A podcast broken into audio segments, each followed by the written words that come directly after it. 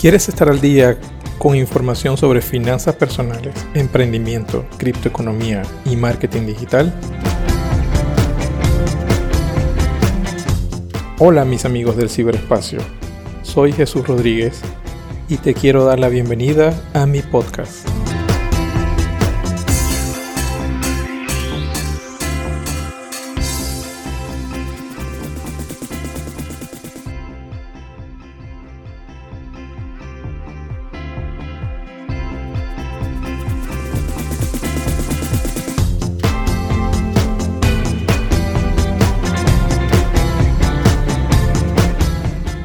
Espacio es cortesía de nuestros anunciantes. ¿Eres emprendedor? ¿Quieres tener tu dominio web y servicio de hosting para toda tu plataforma web y de comercio electrónico para tu proyecto de negocios y cancelarlo en moneda local? Bytronic Technologies cubre todos tus servicios y contamos actualmente con un plan de 1,99 dólares por mes que puede ser cancelado con tu moneda local. Contáctame para explicarte cómo. ¿Quieres hacer tus apuestas a tu equipo favorito con la seguridad que brinda la plataforma de blockchain?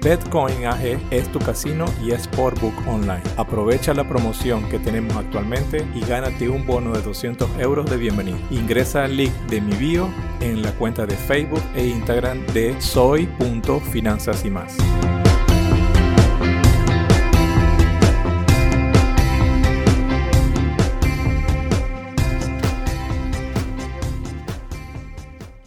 Hola, hola, hola. Bienvenidos mis amigos del ciberespacio a este espacio Soy Finanzas y más podcast. Hoy es mi primera, mi primera emisión de la primera temporada y este tema que vamos a desarrollar hoy quiero colocar, le he colocado el nombre de no es igual estudiar qué es la hiperinflación que vivirla, donde vamos a aprovechar de compartir con ustedes estas experiencias que ha sido vivir en un país que ha experimentado una eh, hiperinflación bien alarmante. Pues. Eh, si nos vamos a, primero a definir el término de hiperinflación, es una salida de control de los precios y los cuales cambian a cada rato eh, y día a día. Es una experiencia, cuando uno le, toca vivirla, es una experiencia bastante angustiante. Y eh, esa angustia viene, desde mi punto de vista, asociado a tres factores fundamentales. Y esos tres factores fundamentales son la incertidumbre, energía económica y el desconocimiento de que la historia es cíclica. Cuando les hablo de la incertidumbre es porque nuestro sistema educativo está construido sobre, unas, sobre unas bases en el que no ha variado en casi 150 años. Estamos en pleno siglo XXI y tenemos el mismo sistema educativo de la, de la era industrial. Y básicamente eso nos crea un, anclaje y, un, y una manera de pensar este, muy cuadrada. El manejo de la incertidumbre es algo que no se enseña, que no se transmite y básicamente es un, es un freno a algo que es eh, natural y cotidiano. O sea, la incertidumbre es algo que es, va a estar siempre. Jamás vamos a, a estar sin, sin, la incertidumbre. Nuestro sistema educativo está hecho de manera de que todos los días se sabe qué va a pasar, todos los días se sabe cuándo va a ser la fecha del examen, todos los días se sabe cuándo hay que entregar este, eh, las actividades, todos los días se sabe qué va a pasar al otro día. Entonces, nosotros que fuimos formados ahí, tenemos casi que cero tolerancia a la incertidumbre. Cuando sucede algo que está fuera de lo que ya estaba pactado o, pautado, eso nos crea ansiedad, nos crea descontrol, nos, llega en algunas personas hasta las pone de manera irascible. Y no hay nada más este, certero y seguro que la incertidumbre. Nunca se sabe qué va a pasar al otro día.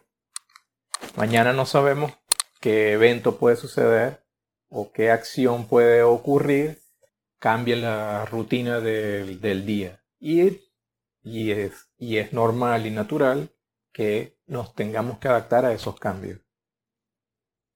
Y es lo que ha hecho el ser humano desde el principio de los tiempos. Cada, en cada momento nos hemos ido adaptando a todos estos, a todos estos cambios que han ocurrido. Por eso no hay nada más seguro que la incertidumbre. Y definitivamente el sistema educativo no nos prepara para tener, para ser tolerantes a la incertidumbre. Si revisamos etimológicamente lo que significa la palabra incertidumbre es falta de certeza. Y cierto es algo que es seguro, es algo que es y que es verdadero, que es algo que, que va a ser así. Otra, otra palabra que es importante tener clara es el riesgo, que se tiende a confundir con la incertidumbre. El riesgo es algo que está asociado a la probabilidad, es algo que está asociado a la estadística, está asociado a la frecuencia con la que se vaya a dar un evento. Si salimos hoy a la calle y nos conseguimos que el cielo está todo nublado y cada vez que avanza el día, vemos que ese, estado del tiempo permanece y se acentúa, nosotros podemos decir que hay alto riesgo de que llueva. Entonces es altamente probable, es como si diéramos altamente seguro de que va a llover. Eso es la diferencia entre riesgo e incertidumbre. La incertidumbre es el desconocimiento de que algo pueda suceder. No es, no es igual algo riesgoso que algo incierto. Otra cosa que también es, eh, se tiende a confundir es el peligro. El peligro es la potencialidad de que algo suceda. Un niño que conduzca un camión es peligroso porque no, no tiene eh, la experticia y la pericia para mover un vehículo de ese tamaño por, por una calle o por una avenida. esas son... Entonces, es, ese mal manejo de esa, de esa situación puede causar daños a terceros, que, que mientras este, ese, esa potencialidad es más grande, es más peligroso. El otro factor importante que hay que tener en cuenta para, para ver eh, este, este hecho de lo que es o lo que yo considero que deben ser las, las herramientas para manejar una crisis de hiperinflación es el desconocimiento de nuestro potencial de energía económica. Cuando eh, nosotros agarramos y movemos un vaso de agua, usamos nuestra fuerza física. Esa es nuestra energía física. Cuando nos ponemos a crear algo, a desarrollar un, un, poema, una canción o cualquier este, creación, eh, eso es nuestra energía creativa. Pero cuando tenemos la capacidad de intercambiar productos y servicios que deseamos por, nuestra, por nuestras habilidades, eso es nuestra energía económica. Y una de las cosas que el sistema educativo eh, también cercena y, limita es entrenarnos como futuros empleados. Y al entrenarnos como futuros empleados, pone fuera de nosotros esa capacidad de generación de energía económica. Tiene que ser un tercero, nos dé una oportunidad, tiene que ser un tercero que nos brinde la posibilidad de hacer alguna actividad para convertir después ese esfuerzo en energía económica cuando cada uno de nosotros tenemos potencialidades y habilidades que las podemos convertir en energía económica. El otro factor importante para, para manejar este, estas situaciones de hiperinflación es el desconocimiento de la historia y que la misma es cíclica. La generación del dinero como tal, como moneda y como dinero duro, existe desde los griegos. y desde la época de los griegos han ocurrido crisis inflacionarias.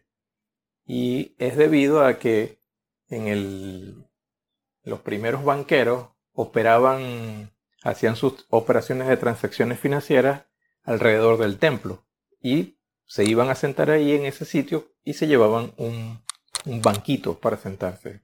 Por eso es que las personas, se llevaban un banquito y una mesa. Por eso es que las personas que, que se dedicaban a la actividad de, guardar dinero, prestar dinero y hacer ese tipo de cosas se les conoce como banqueros. Entonces, la banca, que era el sitio donde se hacían las transacciones desde, desde esa época, el, dinero duro y el, dinero que se utilizaba para hacer las transacciones eran, era el oro.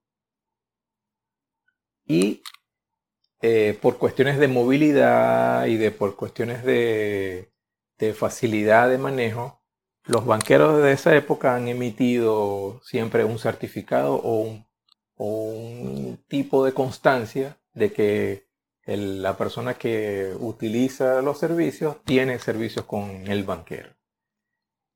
Entonces, a medida que pasaba el tiempo, el banquero empezó a darse cuenta de que tenía depósitos que no estaban en, operación, que no se estaban, porque estaban era en custodia. Y como él lo que generaba era un pagaré,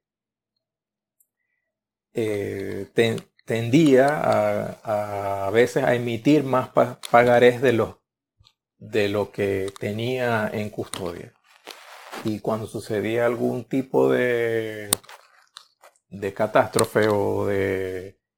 acuerdo que en aquella época los pueblos normalmente pasaban por periodos de paz y después por periodos de guerra.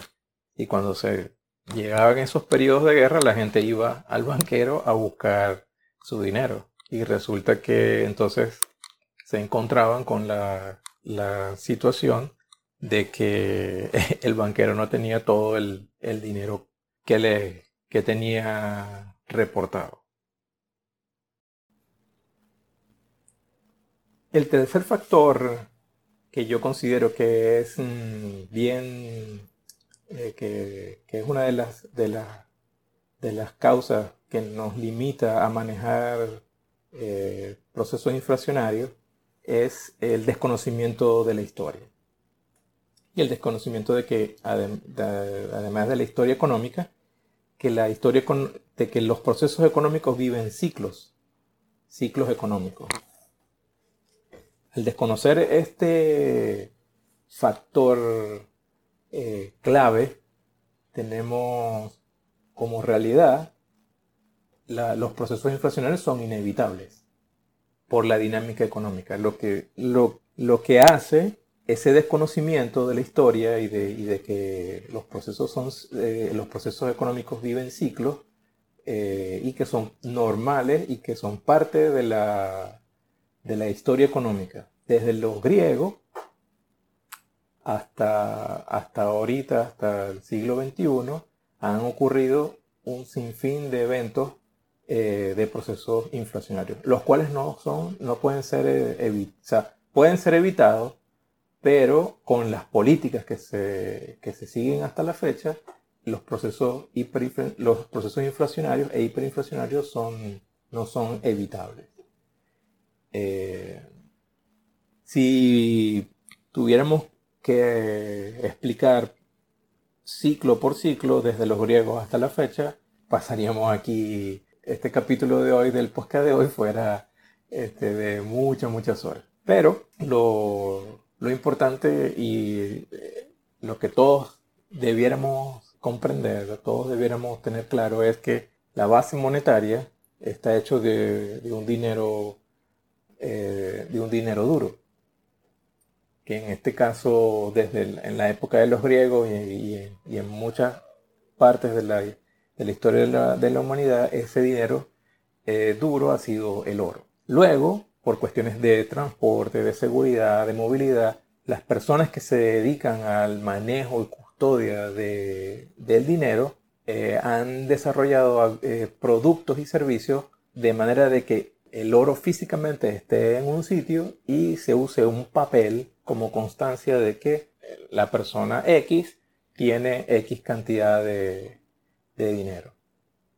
Y entonces ese movimiento de papel, de papeles o de papel, eh, significa que esa es su, cantidad equivalente de poder económico. Pero mal manejo de, de las entidades financieras, por mal manejo de... Mm, porque una de las situaciones que se presentan es la siguiente. Si nosotros, cualquiera de nosotros va a la institución, deposita su oro y recibimos de esa institución un, pagaré o un, certificado de que tenemos X cantidad de, dinero ahí guardado. Pero eh, básicamente existen dos tipos de operaciones en, los bancos que son este, la custodia y los préstamos.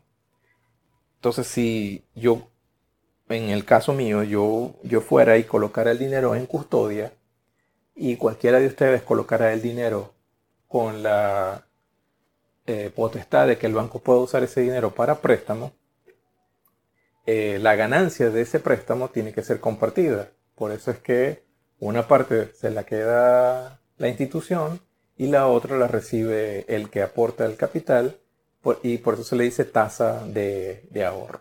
Pero si en el caso, vamos a decir, en el, en el, mío, de que yo no coloqué el dinero para, para que fuera usado, sino solamente en custodia, los banqueros, a medida que ese, ese dinero está ahí inmóvil e inoperativo, se sienten tentados a usarlo. Y cuando toman ese dinero y lo, y lo utilizan y generan este, más papel para, para que se, se, mueva dentro de la economía, en el momento en que pasa cualquier situación que la persona tiene que ir a retirar ese dinero, el, el dinero no está soportado y, y, la institución quiebra. Una de las cosas que ha evitado que muchos en la historia reciente eh, que, y, que, y que actualmente los bancos no quiebren es que existe una institución financiera suprema que se llama el Banco Central o en el caso de los Estados Unidos es la Reserva Federal, que es lo que se llama como el banco de última instancia.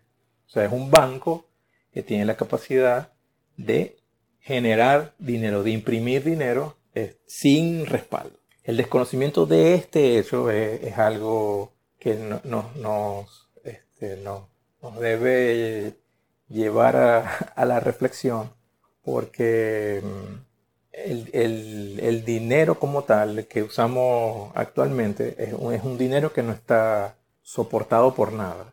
Si revisamos un poquito la historia y eh, el hecho, uno de los acontecimientos más importantes para que podamos comprender este, este hecho es el fin de la Segunda Guerra Mundial. Al terminar la Segunda Guerra Mundial en el 1945, los vencedores y los perdedores de la guerra se sentaron en una mesa y firmaron unos acuerdos donde básicamente el tema principal era cómo se iba a cobrar todos los gastos que habían ocurrido en la guerra. Y ese acuerdo se llamó Bretton Woods. Y básicamente eh, los Estados Unidos eh, impusieron en, ese, en esa mesa de negociación que el dólar iba a ser la moneda de uso comercial para pagar la deuda de la guerra. Eso fue en el año 1945. Después, en los años 50, los Estados Unidos firmó un acuerdo con los países árabes y les propuso, a cambio de protección militar, de que todo el petróleo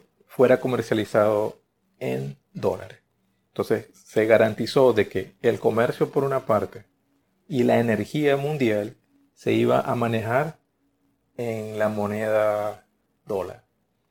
Y después, muchos años después, en el año de 1971, que ahorita se van a cumplir 50 años de, ese hecho tan importante, y es que en el año de 1971 el dólar fue retirado del patrón oro y dejó de ser un, un dinero duro y dinero soportado por oro, sino que se convirtió en un papelito de monopolio un papelito de monopolio soportado por, por confianza y por la buena voluntad de toda la gente que lo usa. Pues. Básicamente, estas, estas tres, estas tres eh, causas que yo he enumerado, como son la incertidumbre, el desconocimiento de nuestro potencial de generación de energía económica y el desconocimiento de, que la historia es cíclica, nos ha llevado a que, en este caso, los, nosotros los, venezolanos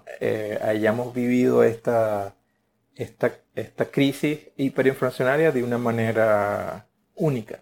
A cada, a cada uno eh, le ha tocado vivir este escenario eh, y hay gente que, bueno, ha, tenido que, que, vivir situaciones difíciles, este, preocupantes. Y si hacemos una reflexión y nos ponemos a, evaluar, todas esas, crisis han podido ser minimizadas si tuviéramos la habilidad de poder manejar la incertidumbre, tener conciencia de nuestro potencial de generación de energía económica y de el conocimiento de la historia y de, los ciclos económicos. Eh, bueno, yo espero que, esta información les sirva a, todas las personas que no solamente son de Venezuela, sino los que son fuera de Venezuela, porque mm, no estamos exentos. Si usamos como ejemplo que viviéramos en una isla aislada y solitaria y solamente hubiera cuatro habitantes y cada uno tuviera una moneda y uno de esos habitantes eh, vendiera agua de coco y dice que esa agua de coco va a valer una moneda, esa, esa agua de coco no, puede, no, no podrá costar nunca más que una moneda. Jamás va a poder subir de precio porque si nada más hay, hay tres habitantes que tienen una moneda y nada más es un agua para una sola persona, lo máximo que esa persona puede pagar es una moneda. Jamás esa agua de coco va a aumentar de precio. E, eso es para que vean el efecto que tiene en la economía cada vez que la, autoridad económica de, cada país emite moneda. Para que tengamos una idea, el año pasado en el 2020, eh, la Reserva Federal, que es el, organismo, el organismo o el banco de última instancia de los Estados Unidos, imprimió 25% o generó 25% más dólares que en el año 2019. O sea que si seguimos a ese ritmo, en cuatro años, todos los dólares que van a haber en el mercado se van a duplicar. Eso quiere decir que va a haber el doble de, de circulante de lo que hay ahora. Eso quiere decir también que al haber más dinero, las cosas que están en la calle se van a doblar de precio. Que eso no lo estemos viendo ahorita en, en la economía es una cosa.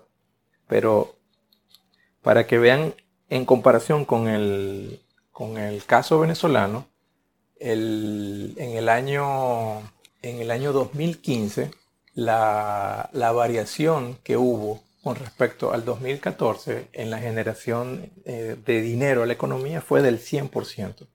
Y ese fue el año que comenzó la hiperinflación. Aunque, eh, aunque oficialmente está registrado como el año 2017, el año de, como noviembre del 2017, como el año de la que, arrancó la, la, hiperinflación. Si revisamos los datos oficiales del 2018, la variación de la, del dinero circulante en Venezuela en bolívares para el año 2018 fue de 60 mil por ciento. O sea, el Banco Central generó 60 mil por ciento más dinero de lo que de lo que había en la, en la economía. Espero que esta información te haya servido, te haya aclarado algunos conceptos y te permita poder tener más claridad sobre lo que está sucediendo actualmente. Nos enfrentamos y estamos al borde de una crisis inflacionaria. Ahora, ¿cuándo se va a desatar? Eso sí es incierto. Entonces ahí es donde viene el manejo de, de la incertidumbre pero puede ser mañana, pasado, dentro de un año, dentro de cinco años. Igualmente, sí se dé, nosotros tenemos que estar conscientes de que cada uno de nosotros tiene un potencial infinito de generación de energía económica. Y, ese potencial de generación de energía económica está asociado a tus talentos y a tus habilidades. Que sumado con el conocimiento de, que de los ciclos económicos y históricos de la economía, te van a ayudar a manejar cualquier situación similar a un proceso hiperinflacionario. Los procesos hiperinflacionarios crean angustia, eh, ya que el, no tener estas habilidades eh, genera en las personas eh, una desconfianza de, que van a generar la, capacidad económica necesaria para cubrir gastos básicos como comida, pagar alquiler, vivienda, servicios básicos, ese tipo de cosas. Entonces, espero que esta información te haya servido y bueno, estoy a tu orden en mi cuenta de, sígueme en mi cuenta de Instagram y de Facebook de soy.finanzas. Muchas gracias.